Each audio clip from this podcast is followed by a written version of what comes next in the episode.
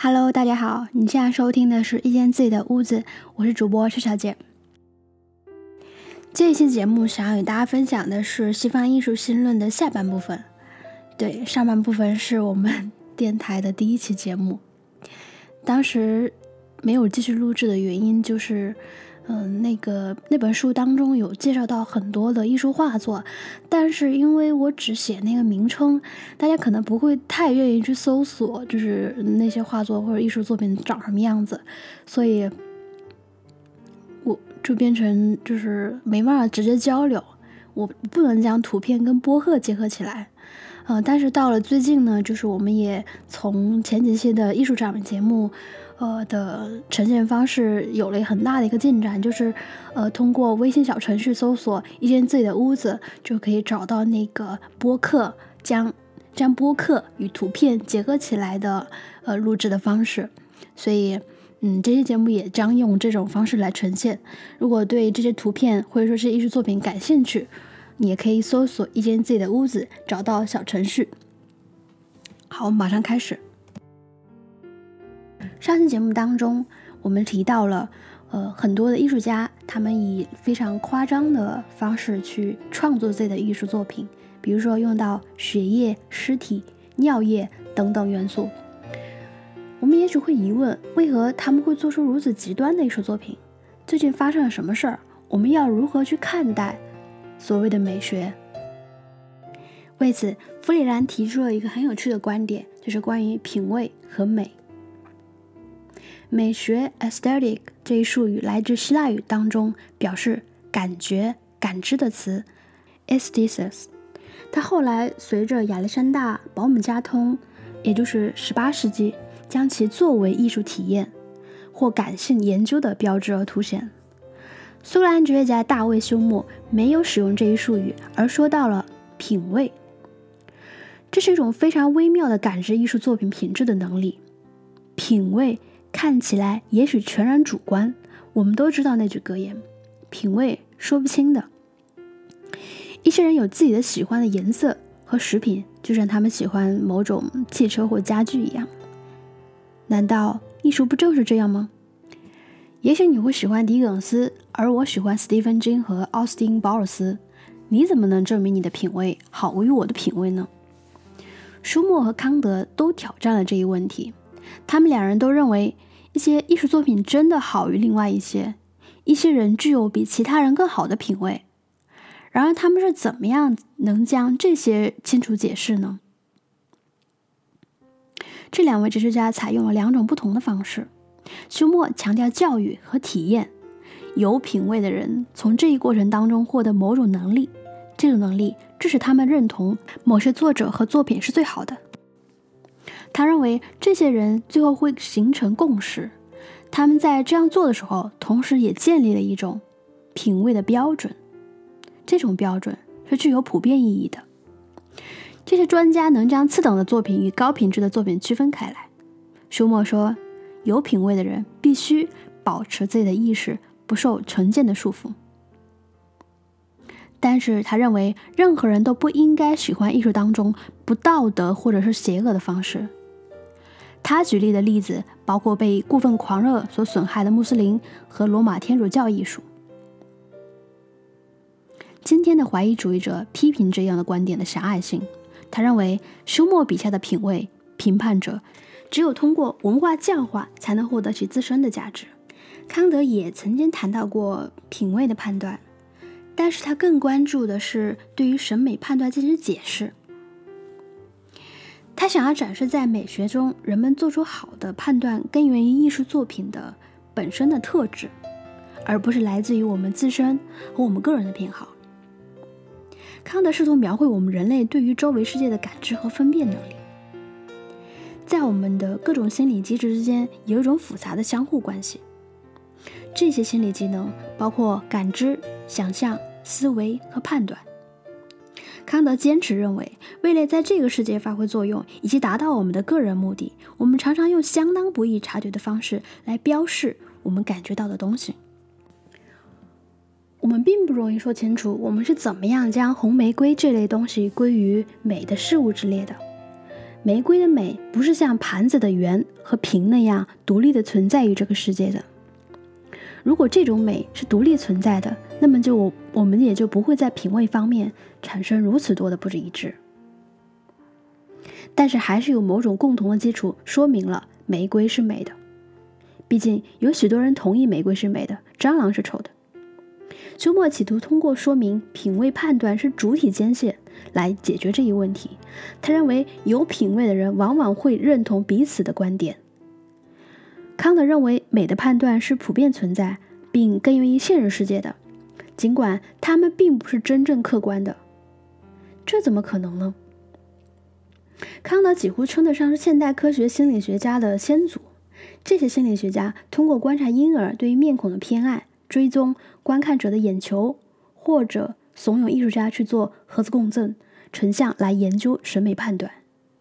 这一点在后面的章节当中也会看到。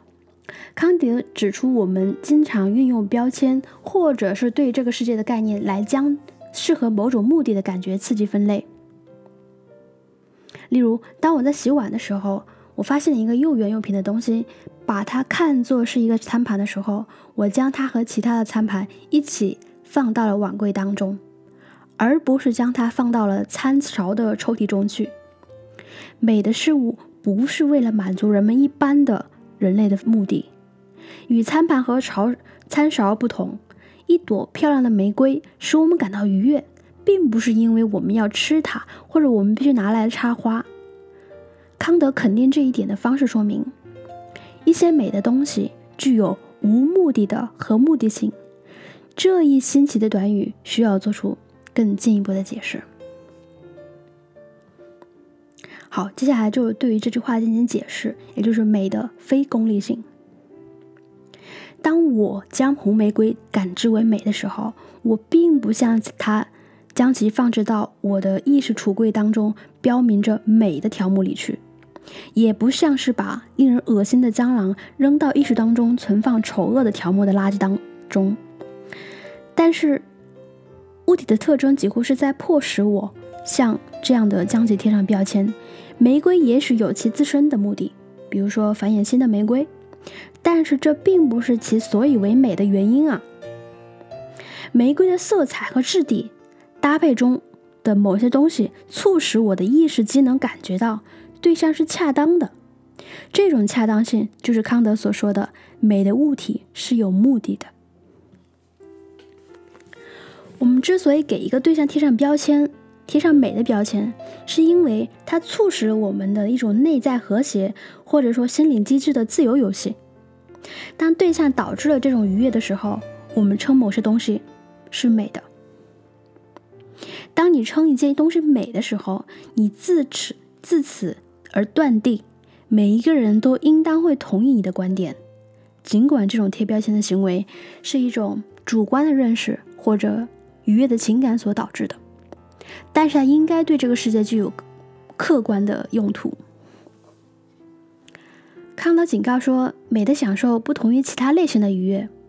如果我花园当中一颗成熟的草莓具有红宝石般的颜色、质地和香味，也是令人愉悦的，我把它扔到嘴里，那么这种审美的判断就被损害了。康德认为，要欣赏这种草莓的美，我们的反应应该是非功利性的，要独立于对象的目的以及对象所引发的愉悦感之外。如果一位观众，把波提切利的画的维纳斯当做了墙上画片美女，对她产生了情欲的反应，那么他就没有真正的因为她的美而欣赏她。同样，如果有人因为爱看高更描绘塔什提岛的绘画而幻想着去那里度假，那么他们和作品之间的美就没不再有一种审美关系。康德是一位虔诚的基督徒。但他并不认为上帝在艺术和审美理论方面扮演着解释者的角色。创造美的艺术需要人的天才，一种操纵物质材料的特殊能力。因此，这些材料创作出机能的和谐，并由此使观众产生一种有距离的享受。概而言之，对于康德来说，当具有美感的对象刺激我们的感情、意识和想象的时候，审美体验就产生了。这些机能是以自由游戏的方式，而不是以任何集中和谨慎的方式被激活的。美丽的对象吸引着我们的感官，但却是一种超然而超脱的方式。对象优美的形式和各部分之间的关系是产生至关重要的无目的的和睦性的特殊的关键。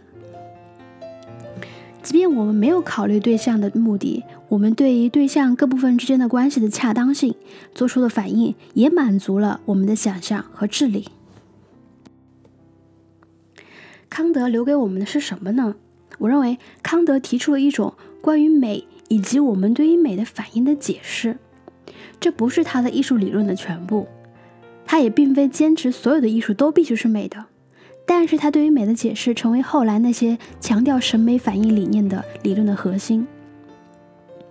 许多思想家坚持认为，艺术应当激起一种特殊的和非功利性的距离感和中立性的反应。二十世纪的批评家通过促使观众欣赏新的、具有挑战性的艺术，比如塞尚。毕加索和布洛克来强调审美，自此，康德的美学观点才为人们广泛接受。艺术理论家克莱夫·贝尔、爱德华·布洛克和布莱克莱门特·格林伯格采用了各种观点，并不为并为不同的读者写作，但是他们都接受了康德的美学态度。例如。贝尔一九一四年写的文章强调艺术当中的有意味的形式，而非作品的内容。有意味的形式是一条联系线条和色彩的特殊纽带，它激起了我们的审美情感。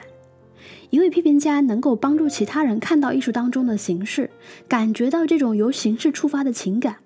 这些情感是特殊的，是崇高的。贝尔认为，艺术是在寒冷雪白的山峰上与形式的一次高贵邂逅。他坚持认为，艺术应当与生活和政治无关。布洛克是剑桥大学的一名文学教授，他于1912年写了一篇很有名的文章。这篇文章将心理距离描述为体验艺术的一种先在要求。这在某些方面是康德想象力自由游戏这一审美理论的新解释。布洛克争辩说，艺术作品当中的性与政治相关的主题容易产生阻碍审美意识的产生。明显涉及感官的情感、身体的物质存在，特别是性方面的东西，通常置身于一定距离的界限之内，只有在特别谨慎的情况下，才能被艺术所触及。显然，马普索普和塞纳洛的作品最不可能成为布鲁诺的头脑中可以标示为艺术的后神像。柏林伯格是布洛克的主要的支持者，他将形式上升为作品的品质，通过形式，一幅画或者一件雕塑，才与其自身的美材以及作品本身创作的环境相联系。考察作品当中有什么或者一件作品说什么并不重要。聪明的观众，有品位的观众，想要看到作品真正的平面性或者画面之所以成为画面的方式。艺术作品的品质、道德、审美、形式等问题，像康德和休谟这样的启蒙思想家的观点，依旧还能继续反响。艺术方面的专家对于展出的马普索普的作品《西纳提画廊》进行了审查，看其中是否有淫秽内容，结果。马普利索普的摄影作品被认为是艺术品，因为这些作品具有精致的形式属性，比如考究的光线、古典的构图、优雅的雕塑性的外形。换句话说，马普索普的作品满足了对于真正艺术品的审美期待。甚至作品当中那些巨大的阴茎的裸体，也应当被当作和米开朗基罗的大卫相似的形象而得到冷静的观看。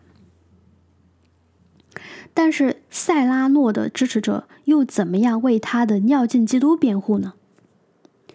这件摄影作品对很多人来说都是一种强烈的冒犯。塞拉诺还创作了其他令人难以接受的艺术作品，比如他的《太平间》系列。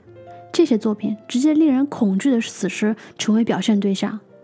他另外一个让人生厌的形象是在《天堂和地狱》当中展示的一个像教堂红衣主教那样穿着红色衣服的得意洋洋的男人。他站在一具裸露的、被吊打起来的血淋淋的女性躯干旁边。他的另一作品《牛头》以特写的方式展示了一个被砍下来的牛头，他目光呆滞，又似乎在偷看观众。批评家伊西利帕德接受挑战来解释这样的作品。他在一九六九零年的四月的《美国艺术》上写了一篇关于塞纳洛的文章。我们能从他的回顾当中来考察艺术家是怎么样来叙说难以解说的。当代艺术，因为他强调艺术的内容以及对塞拉诺作品的情感和政治方面的解释，所以利帕德代表了不同于康德二世纪审美形式主义的继承人的另一种传统。好，接下来就是为塞拉诺辩护。给塞拉诺辩护，利帕德从三个方面进行了分析。他考察了第一，他的作品的形式和物质材料的属性。第二，作品的内容以及它表达的思想和意义。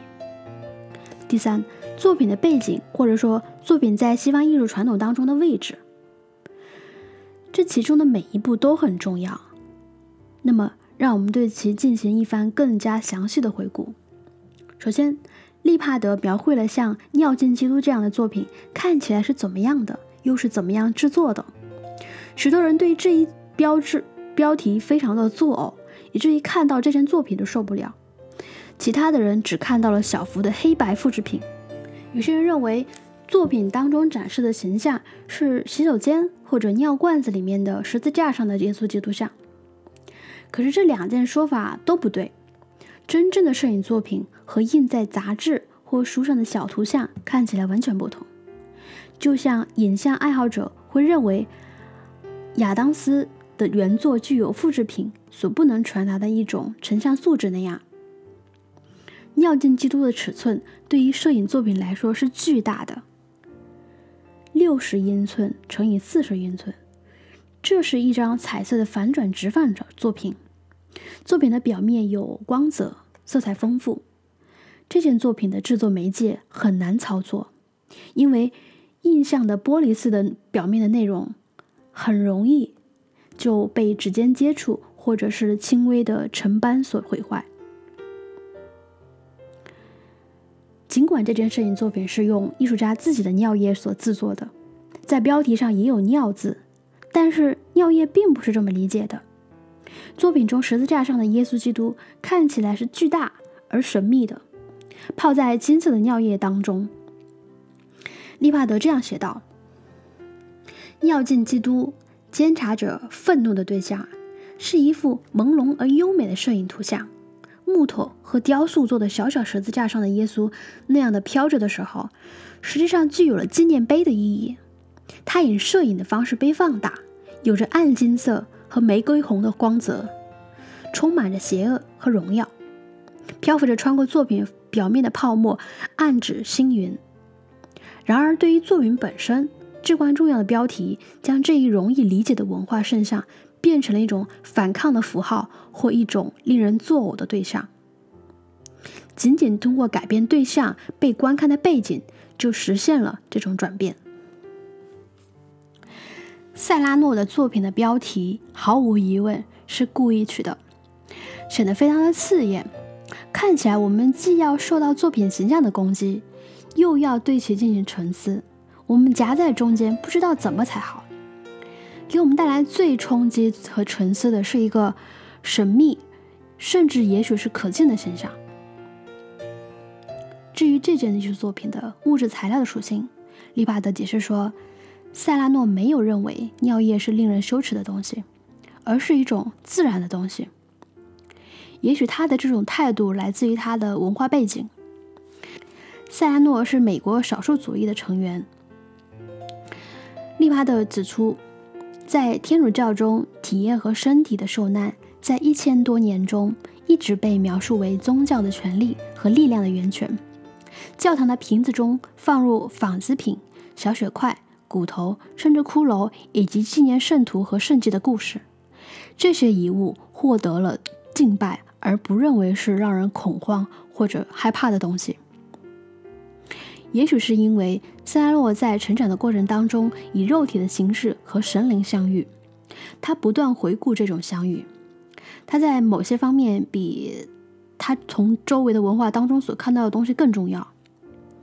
这位艺术家想声讨那些在宗教面前说一套做一套，但又不认真的认同其价值的文化行为的方式。在对艺术作品的形式和材料进行讨论的时候，很难不说到作品的内容。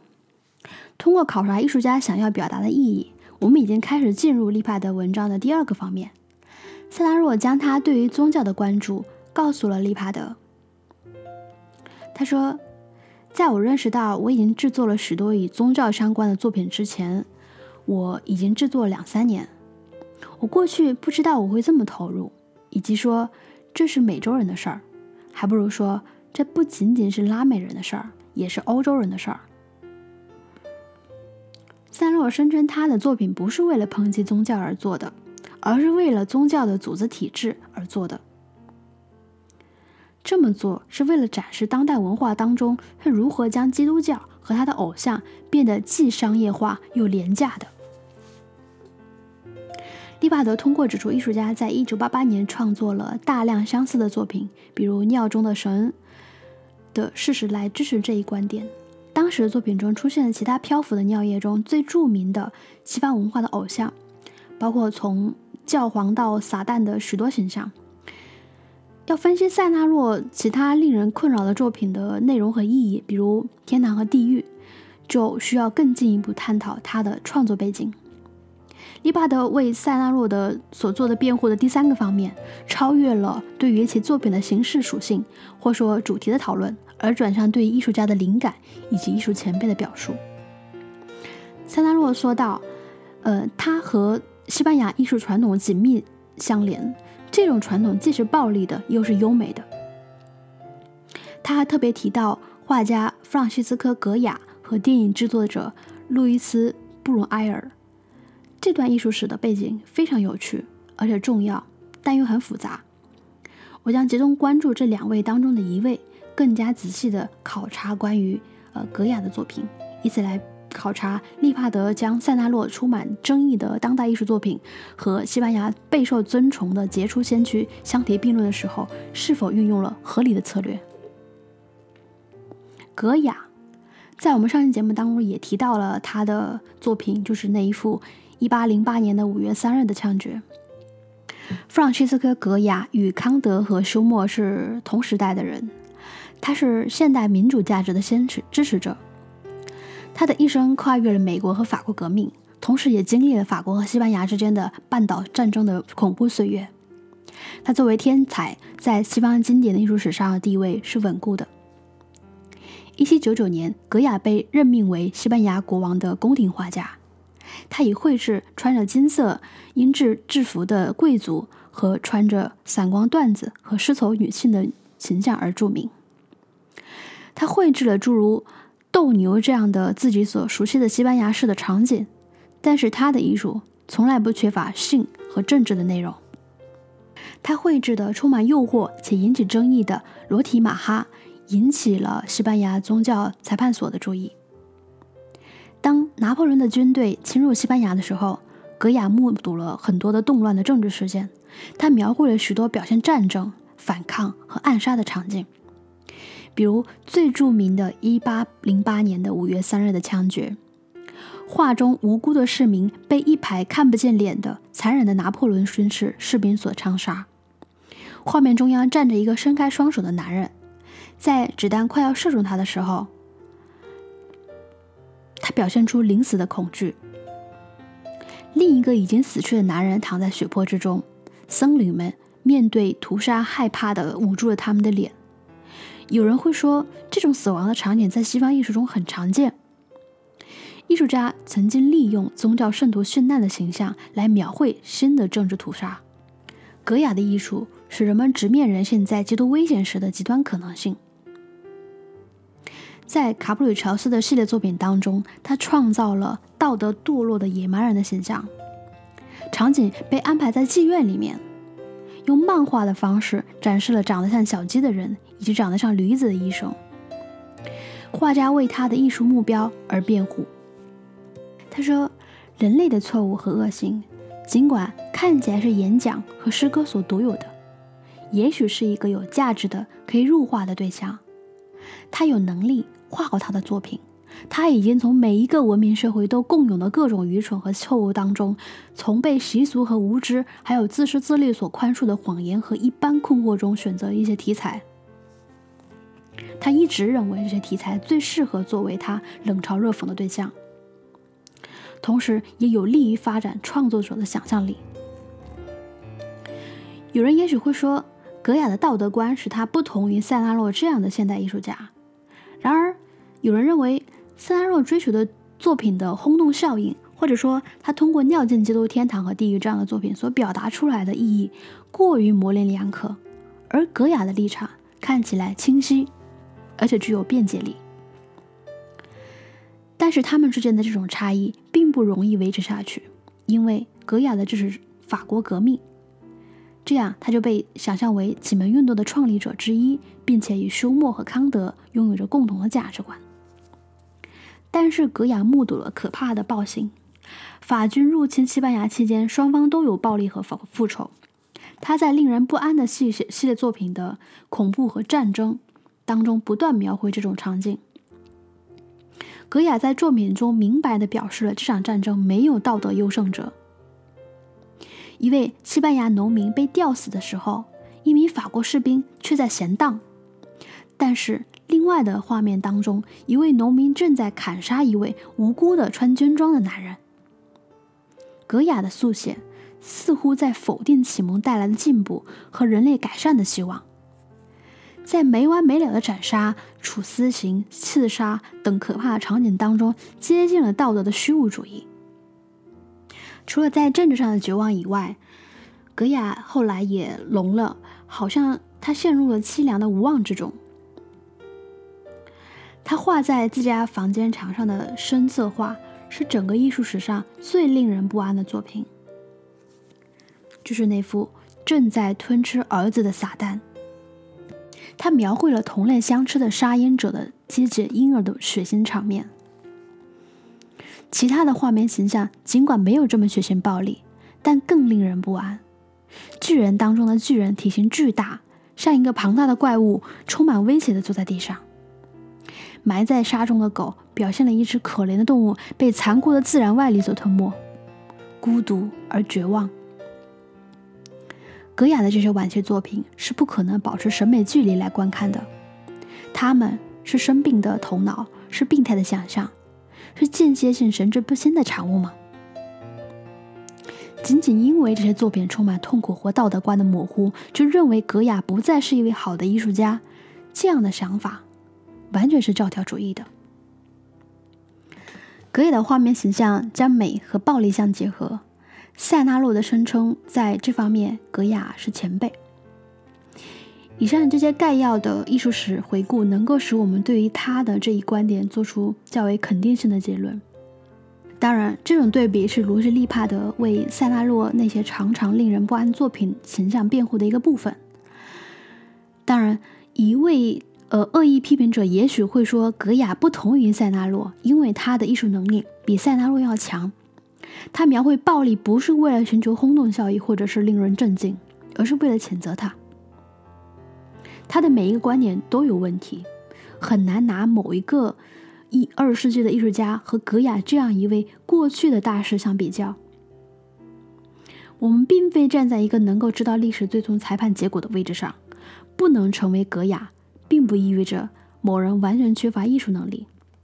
利帕德已经为塞纳洛做了合理的辩护。他认为塞纳洛的作品展示了其技能、专业训练、思想和精心的准备。其次，格雅可能会在他所有的作品当中都不强调一种提升道德的信息，而仅仅在说人性是可怕的。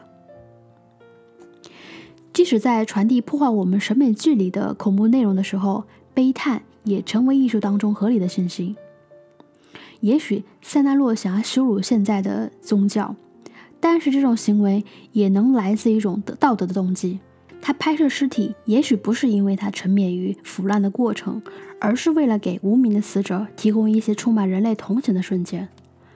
这样的一种目的，可能证明了他和他杰出的艺术先辈格雅之间的一种延续。好，总结一下，近年的艺术作品已经结合了许多恐怖的因素。摄影家已经展示了尸体或者被砍下的可怕的动物的脑袋。雕塑家们已经展示了正在腐烂、长满蛆肉的、长满蛆虫的肉。行为艺术家已经将一桶桶的鲜血泼洒出来。到目前为止，已经对两种艺术理论提出了疑问：一种是艺术即公共仪式的理论，不能解释许多当代艺术的价值和效果。走入空间巨大、光线充足、有空调的画廊，或者是现代音乐厅的体验，也许有些自身的仪式化的方面。但是，这完全不同于那些拥有共同超越性价值观的冷静参与者所获得的体验。这就像之前我们所提到的那种场景：一次玛雅人或者澳大利亚人土著的聚会。但是，将惊奇的艺术放置到一种康德或休谟那样的美学理论当中，也不一定恰当，因为那是一种建立在美、高雅品味、有意味的形式、排除审美情感或。无目的的和目的性之上的美学理论，许多批评家确实赞扬了马普马普吕索普的摄影作品的优美构图，也对赫斯特悬挂的动物的发光的玻璃橱窗所表现出来的传统优雅风格表示了赞扬。即使他们发现作品很美，他们也仍然需要仔细考量其中令人吃惊的东西。或许非功利性的在分析这些难以理解作品的时候，会有小小的作用。它会使我们更为努力的去观看和理解作品当中那些令人十分反感的东西，但是作品的内容也至关重要。就像我认为赫斯特的作品的标题所表明的那样，他用粗陋的问题来直接面对观众，比如用鲨鱼切片做的作品名为“呃，生者与死者的无动于衷”。通过回顾以往重要的艺术家的戈亚的作品当中，我们可以看到的是。像塞纳洛的作品那样丑陋或者骇人听闻的当代艺术家，在其西欧经典艺术史上有明确的先例；或者具有美感和道德提升意义的作品，还包括那些丑陋的、令人不安的、具有负面道德颠覆内容的作品。当代艺术家用鲜血、尿液区和整形手术来进行创作。他们是过去那些以性、暴力、战争作为题材艺术家的后继者。这类作品违背了我们在前面所讨论过的两种艺术理论，理由是它既没有加强公共宗教仪式的团结，也没有促进对美感和有意味的形式的美学特征的保持一定距离的体验。那么，应该运用什么样的理论来应对这种难以解释的作品呢？哲学家们通过阐释艺术是什么，或者艺术应该是什么，来思考完全不同的艺术作品。接下来的内容是带领大家完成一次穿越五个历史时期的虚拟艺术之旅，由此来展示西方世界当中历史的各种形式和角色。我们将从公元五世纪的希腊到中世纪的夏特尔教堂。然后到整齐均匀的凡尔赛宫花园，再到查理德瓦瓦格纳的歌剧《帕西法尔》于1882年初次的演出。我们以考察安迪沃霍的布鲁诺盒子，并回顾近期的艺术理论作为结束。最后的时间是1964年。首先是探讨关于公元前五世纪的悲剧与模仿的艺术。讨论古代悲剧的时候，总是要介绍在所有艺术理论当中。持续的时间最长的一种理论就是模仿论。他认为艺术本是一种对于自然或人类生活和行为的模仿。古典悲剧作为为狄俄尼索斯这位掌管葡萄收成、舞蹈和饮酒的神而举办的春天庆典仪式的一部分，开始于公元前六世纪的希腊。在希腊神话当中，狄俄尼索斯被斯坦一次一次的撕开，但是它总能再生，就像春天的葡萄藤一样。悲剧重新演绎了狄俄尼索斯的死亡和重生，它包括了宗教的、市民的、政治的多层意思。首先是柏拉图对于模仿论的批判，他说，柏拉图讨论了悲剧、雕塑、绘画、陶艺和建筑艺术的形式，他不是将它们当作是艺术，而是当作是技巧或者技能性的手艺而讨论的。他认为他们都是拟态的或者模仿。柏拉图批评包括悲剧在内的所有模仿艺术，因为他们不能描绘永恒理念的真实，他们仅仅提供对于我们现实生活中事物的模仿，而这些事物本身就是对于理念的模仿。悲剧使观众的价值观产生混乱。如果剧中的好人经历了悲剧性的衰败，那就是教育我们美德不总是会受到奖赏。因此，在柏拉图著名的《理想国》的第五卷当中，他建议将悲剧性的诗歌从《理想国》当中排除出去。亚里士多德则是比较赞同所谓的模仿论的，在他的诗学当中，最为悲就是为悲剧辩护。他争辩说，模仿是很自然的事儿，人类从早期开始就喜欢模仿，甚至从模仿当中学习。他不相信有一个像柏拉图所说的这种与现实分离的更高理念的王国存在。亚里士多德觉得悲剧能够诉诸人的意识、情感和感觉，进而教育人。如果一部悲剧展示了好人面临灾祸，那么这部悲剧就通过观众产生的恐惧和怜悯之情，达到对一其心灵的净化或者疏导。希腊悲剧当中最好的剧情再现了一位叫俄狄浦斯的人。他在不知情的不知情的情况下做了很邪恶的事情。悲剧中塑造的最成功的人物就是高贵而非低贱的。亚里士多德的辩护对于这一些悲剧来说是很有益的，特别是对于他所喜欢的，呃，索福克洛斯的《俄狄浦斯王》。但是诗学将道德标准和审美标准混合在了一起。这样就使得亚里士多德不可能接受像欧里庇得斯的美狄亚这样的人物。美狄亚他有意的伤害了自己的孩子。好，那接下来就让我们考察一下美狄亚的故事。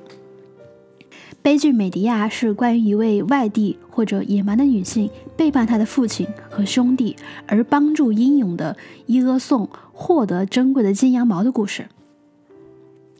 当他为伊俄宋生了两个孩子以后，伊俄宋又新娶了一位本地的新娘，因为他的人民害怕作为外地人和女性的美迪亚。美迪亚被激怒了，他通过最令人不快的方式来寻求复仇，杀死了他的两个孩子。美迪亚还用毒包杀死了银俄宋的新娘，其可怕的结果被一位信使描写了下来。毒包腐蚀了他的皮肤，甚至杀害了他可怜的老父亲。当时他冲过来进行救助，但被粘在他正在消融的肉体上。欧里庇得斯使观众的情感随着这位谋杀事件像坐过山车一样跌宕起伏。他描述描述了肯定会被柏拉图认为是不恰当的场景。这位戏剧家甚至要求我们同情美迪亚。别忘了，他还是亲手杀死自己孩子的罪人呢。所以，的确，希腊人没有在舞台上展示惊恐的行为，但是欧里庇得斯的戏剧还是将其生动的用魔法唤起了，就像对毒包的描绘或美迪亚和他孩子告别的这几行字：“去吧，去吧，我不能看着你，我处于极度痛苦和迷惘中。”对于我所能做的恶行，我完全明白，但是一种强于我意愿的狂暴情感驱使着我。亚里士多德批评了欧里庇得斯的这种以美狄亚乘坐天上的战车逃走作为戏剧结尾的方式。也许亚里士多德也也不同意将美狄亚处理成一个悲剧性的女英雄，因为他让一个好人故意选择作恶，这个使剧情的格调都降低了。欧里庇得斯将美狄亚塑造成一个让人同情或怜悯的对象是错误的。这部戏没有满足悲剧应有的功能，尽管它具有很好的诗意或者很好的表演。在古代的雅典，人们以某些方式对于悲剧进行选择、资助和奖励。出演、出席演出被当作是全程宗教性节日活动的一部分，以此表示对你狄俄尼索斯的崇敬。但是这些场景没有在诗学当中被提到，亚里士多德也没有明确讨论过悲剧与市民、宗教相关的某些情况。因为他将悲剧艺术从他的背景当中抽离出来了，所以他的戏剧理论能被应用到其他时代的悲剧当中。亚里士多德认为，一位悲剧性的英雄是受到悲剧性的差错，而非邪恶企图影响而做出的某些行为。这一观点后来被转变为所谓的悲剧性缺陷的理论。这种理论被运用于描述哈姆雷特和奥赛罗的弱点。这一传统对于亚里士多德来说是有一点误解的，因为亚里士多德坚持认为一位悲剧性的英雄性格本身是没有缺陷的。亚里士多德认为，悲剧应该展示一位好心的英雄，仅仅是因为犯了一个错误，而非人类品德上的弱点，就导致了灾难性的结果。希腊关于艺术与模仿的经典解释，在悲剧之外的艺术理论的领域也产生了影响。例如，著名的史学家贡布里希就将西方艺术史描绘为一个为了更逼真的呃描绘现实而不断进步的过程。艺术的革新是为了与描绘对象相像。文艺复兴中新透视理论的提出，油画在质感和色彩上丰富性的进步，都使艺术家对于自然复制变得更加有信心。许多人还欢欣那种看起来像他们喜欢的场景或物品的艺术品。在看到布鲁布隆奇诺、呃康斯泰博尔的精美肖像，以及荷兰静物画中的流汁的柠檬和美味的龙虾的时候，人们不由得大为惊奇。但是在许多艺术方面的发展，已经使艺术的模仿论的合理性在上个世纪下降了。当时，绘画开始明显的受到一种新的媒体，也就是摄影写实性的挑战。从19世纪晚期开始，模仿已经变得越来越少，就是越来越少的被印象派、表现主义、超现实主义、抽象主义等等艺术流派作为艺术目标了。模仿论也没有鼓励现代人强调艺术家个人的感觉和创造性眼光的价值。梵高或者是奥吉夫的画的叶尾花，让我们印象深刻的是因为他们的精致模仿吗？柏拉图也许会批评这些现代的艺术家们，只不过是在创作美的形象，无可救药的试图模仿不能言说之物或者是理念本身。但是看起来那并不是他们的目的。因为我们是因为其他的原因而看重梵高和奥基夫所画的画绘的。接下来就进入呃夏特尔和中世纪的美学。在一千两百年时欣欣向荣的法国中世纪城市夏特尔，我们又将发现一种与城市宗教和市民生活相交织的艺术形式。沙特尔是宗教崇拜的一个中心和新兴的玛利亚崇拜的一个一部分。玛利亚崇拜，也就是天主教，开始作为开始为基督教注入强有力的女性因素。沙特尔教堂是在一场大火后于一千一九四年建立的，里面有圣物，甚至据说有一小片是从玛利亚的束腰外衣上遗留下来的遗植物。教堂的拱顶完成于一二二二年，它真是一个令人吃惊的进步，特别是它几乎在，呃，当时的法国是唯一的拱顶。本地的地主和商业行会捐献了大量的财物来装饰大教堂最突出的独一无二的染色玻璃窗。大教堂是宗教审判、节日欢庆和礼拜的场所。人们在教堂里面可以过夜，也可以把他们的狗带来，还可以举行会议，或者是摆上小摊贩们他们的商品，比如说宗教纪念品啊，或者是年表，甚至可以在那里卖酒，因为据说是可以逃税的。当社会和文化细节可以帮助我们理解大教堂某些方面的功能的时候，它也可以作为了解中世纪艺术的观念的范例。哥特式建筑有一种特别的外观，突出的或者说尖状的角拱、肋拱、玫瑰花窗、塔楼以及高度惊人的中殿。中殿是由飞浮壁支撑着。夏德尔大教堂是早期哥特式风格杰出的典范，它还和呃八百年前大致相同。其中一千八百座雕塑和一百八十二扇原来的染色玻璃花窗，也有许多是保留下来了。可以很清楚地看出，加特尔大教堂的建筑师处于中世纪美学发展的顶峰。一个显著的事实就是在呃主门入口，像亚里士多德、毕加毕达哥拉斯这样的异教哲学家的雕像，被放在了几百位圣徒和使徒的雕像当中。这是为什么呢？对于中世纪哲学家的研究，对欧洲中世纪的各种形式的文化生产都产生了深刻的影响。但丁在他的《神曲》当中对这一些一流的哲学家表达了敬意。书中说到，维吉尔是引导但丁通过地狱的人。亚里士多德住在地狱的最高层，在摆脱了身体的折磨生的时候生活当中，他正在与其他的希腊作家进行讨论。在夏特尔著名的神学学院里面，古典作者被当作是自由艺术的一部分进行研究。柏拉图的哲学导致了夏特尔大教堂建筑师的审美观念，这还挺意外的。一位研究大教堂历史学家的呃历史的历史学家，竟然这样写道：如果柏拉图的宇宙观没有反映在夏特尔大教堂的建筑上，哥特式艺术是不可能存在的。托马斯·阿奎那真正使这一时代的美学理论研究大大得到了进步。他不是夏特尔神学院的学生，亚里士多德对他的影响超过柏拉图。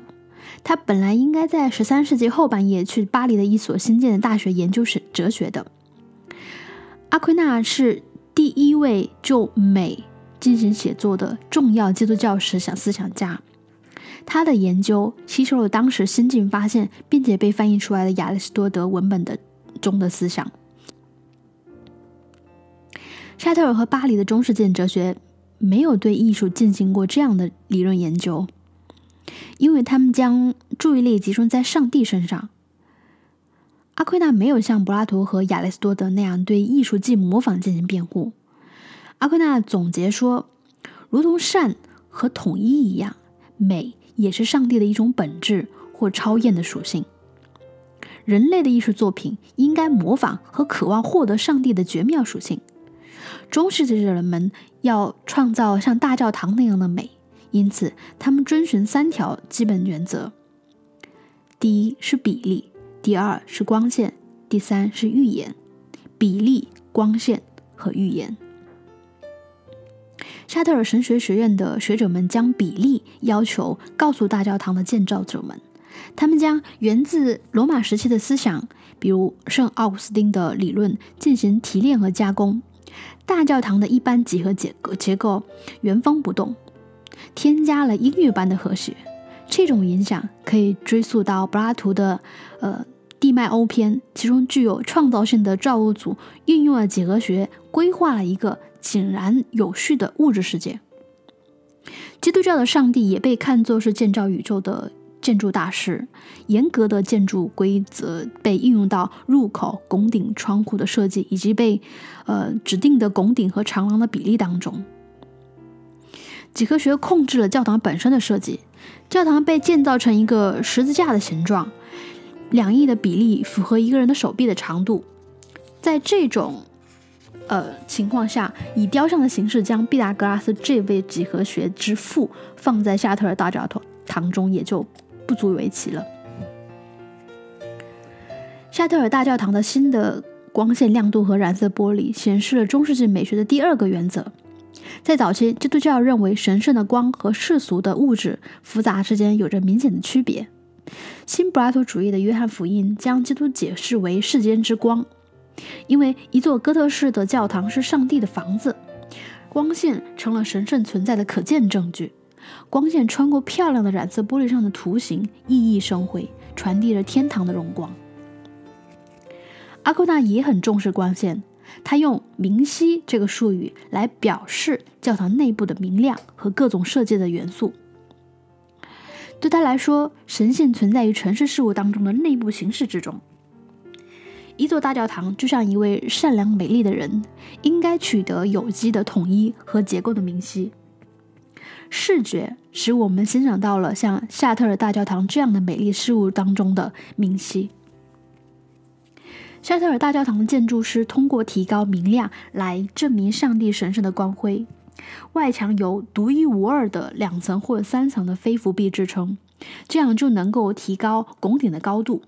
建筑师放弃了沿墙的塔楼，这样就能够使头顶的天窗呃建得更高更明亮。它还使玫瑰花窗发挥了更大的作用。教堂非同凡响的染色玻璃和雕像都在讲述故事。基督教的信仰者可以从中学习神神学和圣经中所叙述的内容，由此将我们带到了中世纪美学的第三个原则——预言。哥特式教堂中每一件东西都像一本非常有意义的书本。大教堂过去被称为是石头的百科全书，因为大教堂是上帝的房子，所以整个大教堂就是一部天堂的预言。夏特尔大教堂的所有方向都有预言。都有寓意。玫瑰花窗意义指有秩序的宇宙，表示道德完善的正方形被用来设计教堂的正面、塔楼、窗檐、内床的各个部分，甚至石头本身。对于阿奎那这样的一位中世纪哲学家来说，预言合理的说明了上帝在这个世界上的存在方式。世上的每一件事物都应该被当作来自上帝的符号。在沙特尔大教堂的雕像。和窗户当中人物或者场景的位置，展示了每一个故事和其他故事之间如何关联的。大门入口在献给玛利亚的雕像之下的圆柱上放置了毕达哥拉斯和亚里士多德的雕像，这显示出自由艺术必须支持神学并被神学所控制。同样，一扇展示好心的撒玛利亚人的染色玻璃，与在它下面所描绘的旧约故事和上面描绘的耶稣都有关联。他们严格按照从上到下、从左到右的观看顺序排列，跟所有窗户以及局部的制作一样。从建筑设计到泥瓦匠、木雕匠、石匠、彩绘等等工种，夏特尔大教堂展示了一系列具有艺术性的专业技术。能力出色的人在这里工作，也许他们获得了很高的报酬和广泛的承认，但是他们最终将自己个人努力献给了教堂整体的宗教目标。沙特尔大教堂整体合作的结果是形成了满足哥特式美学的三原则：比例、光线和预言的整体和谐性。接下来就说到凡尔赛宫以及康德。在十七、十八世纪的时候，花园被当作是高雅的艺术成就。凡尔赛宫景观当中无处不在的古典文化故典故，需要有教养的观众去欣赏。在君主专制时期，像城堡一样，花园也要发挥一定的社会、政治和文化的功能。花园体现了国王的统治，开阔的景观暗示国王所有权向眼睛所能看见的地方延伸。但是在花园以复杂的几何学原理安排的规划中，也有一种美感原则在起作用。宽阔的道路、充满装饰性的设计的低矮的花园和花圃，长达一英里的。大运河附加的木质的小凉亭，或者是丛林，每一处景观都有自己的主题，并且，呃，因为设置的喷泉而增加特色。康德没有把花园当作是最高雅的艺术形式，但是他很认真的对待他们。康德重要的美学著作《判断力批判》是在呃勒诺特开始他的工作后的一个世纪之后出版的。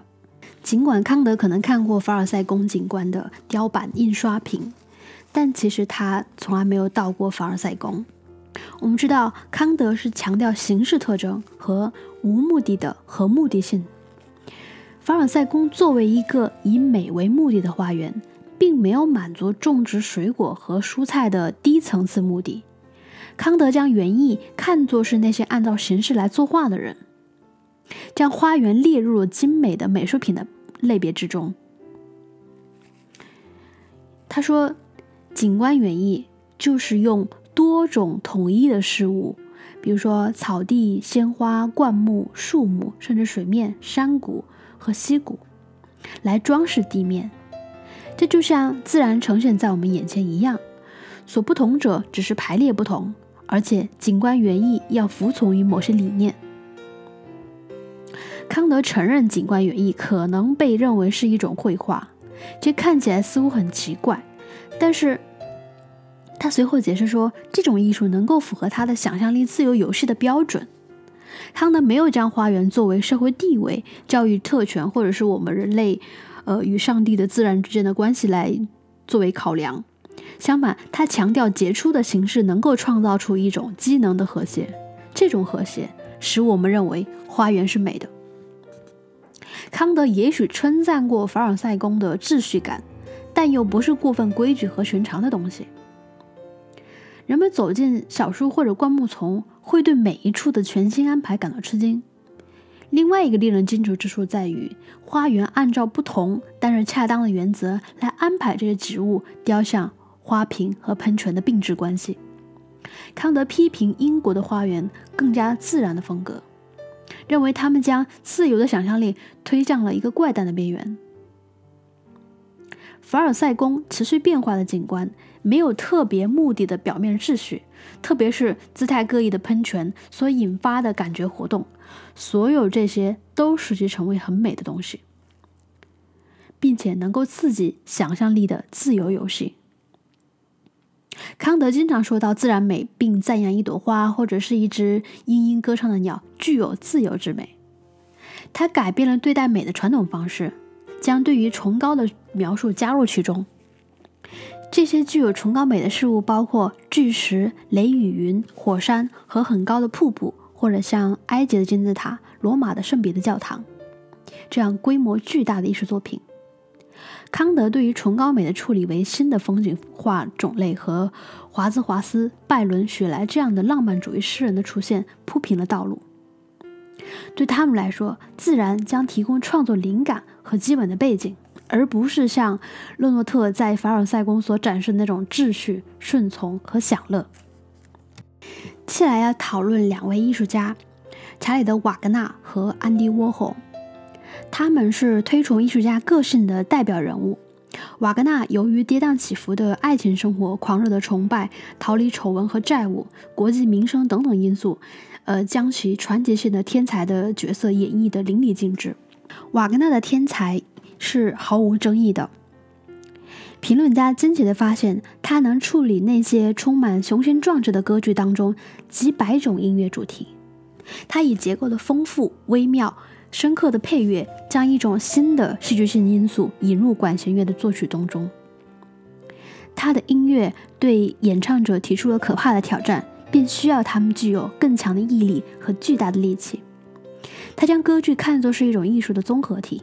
一种不仅要控制音乐特性，还要控制唱词、表演、服装和舞台布景的完整艺术形式。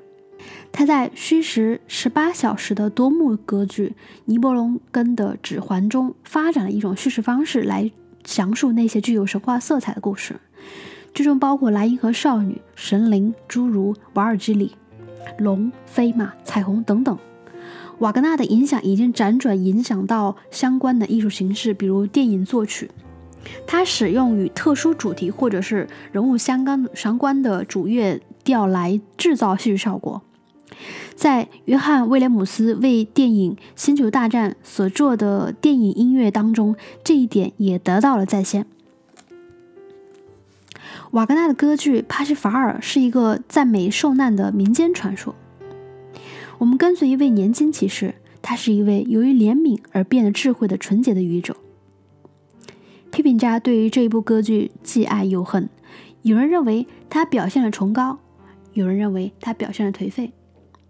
这部五个小时的歌剧讲述了在使圣矛和圣杯重新结合的过程当中经受诱惑，而不再单纯的伟大故事。从女巫昆德利跌宕的尖声独唱到花神充满诱惑的歌曲，这部歌剧尝试了各种音乐情感的表达。音乐在最后一幕变得光芒四射，时间安排在耶稣受难日，象征着精神上的转变。帕西法尔现在成了圣杯骑士，他以圣矛接触国王，治好了国王的伤。歌剧最后提到了对救赎者的救赎。哲学家尼采是帕西法尔最激烈的批评者之一。他他以前是瓦格纳歌剧的爱好者，曾经和作曲家李斯特、柴可夫斯基以及许多君主和贵族一起观看了瓦格纳首次的演出，也就是《尼伯龙农根的指环》。尼采于1868年遇见瓦格纳，两个人成为了朋友。尼采的著作《悲剧的诞生》就是献给瓦格纳的。他在书中热情洋溢地谈到了悲剧的重生。每个人都知道他与这组作曲家有关。尼采是一位文献学家和年轻教授，他从对狄俄尼索斯的崇拜开始描述悲剧的起源。悲剧的影像展现了每一种生命的本质都是暴力和受难的，没有意义和正当理由。悲剧中阿波罗艺术的诗诗意之美形成了一层面纱，透过它，我们容忍了狄俄尼索斯可怕但迷人的见识。这部分是特地通过音乐和各部分的和谐传达的，就像在希腊悲剧当中，在瓦格纳的歌剧当中，受难被展示，人们纵情于其中。瓦格纳令人惊奇，而且常常是不和谐的音乐，展现了狄俄尼索斯的生命力。但是尼采于1888年出版了《瓦格纳事件》，他在书中严厉指责了帕西法尔和他的作曲家。为什么会有这种转变呢？尼采发现帕什瓦尔的音乐很棒，他赞扬了音乐的透明、精确以及在心理上的印象深刻。他甚至称它为崇高。然而，由于帕什法尔带有献身救世主和救赎的主题，尼采认为他过于过分地表现了基督教的精神。他说，瓦格纳在基督十字架的面前显得消沉、无助和心碎。充满腐朽、绝望和颓废。尼采发现这部剧作当中的剧情不是充满对于生命的肯定，而是病态和否定生命的。这不是真正的狄俄尼索斯的精神。尼采具有良好的音乐修养，他觉得帕西法尔纯粹追求美感，诱惑观众服从于作曲家的创作目的，而这只能把一切弄得更糟糕。当尼采嘲讽拜洛伊特的观众对瓦格纳的大肆阿谀时，听起来就像是柏拉图警告人们警惕悲剧的诱惑力一样。一些现代人在解说瓦格纳的时候，会产生一种相似的正反情感并存的感受。他们也许会赞赏瓦格纳的音乐的优美和复杂性，他们也同时发现瓦格纳所编的雅利安的神话有令人反感的一面。瓦格纳狂热的反闪米特人的作品被他的崇拜者希特勒阅读之后，他的歌剧实际上成了纳粹的国乐。这使得他的音乐在不久以前被以色列禁止上演。虽然不是明令禁止，即便没有这样一层担心，一些人还是会嘲讽、会讥讽瓦格纳宏大的主题，剧中和剧情当中塑造那些以自我为中心的角色。我们不必接受尼采的批评的观点。也不顾宗教和政治因素，而将帕西法尔视为一部自命不凡、又臭又长的作品。不仅对尼采，对许多人来说，在评价瓦格纳的歌剧的时候，审美和道德关怀会产生冲突，影响对于瓦格纳作品的评价。安迪沃霍是一位自我推销的专家，他有着精心打理过的形象，银白色的头发，低沉的嗓音。深黑的眼睛。因为对名人着迷，沃霍喜欢乘飞机旅行和参加聚会。然而他却说：“我认为，如果每一个人都一样，那将会很可怕。”他创造了那句具有讽刺意味的口号：“每个人都有十五分钟的出名机会。”沃霍在二十世纪六十年代的波普艺术当中崭露头角。波普艺术运动与时尚、流行文化和政治紧密关联。沃霍将注意力投向我们周围环境当中的日常视觉产品。他声称自己要像机器一样画画。他取得非凡的成功，留下了价值上亿美元的财产。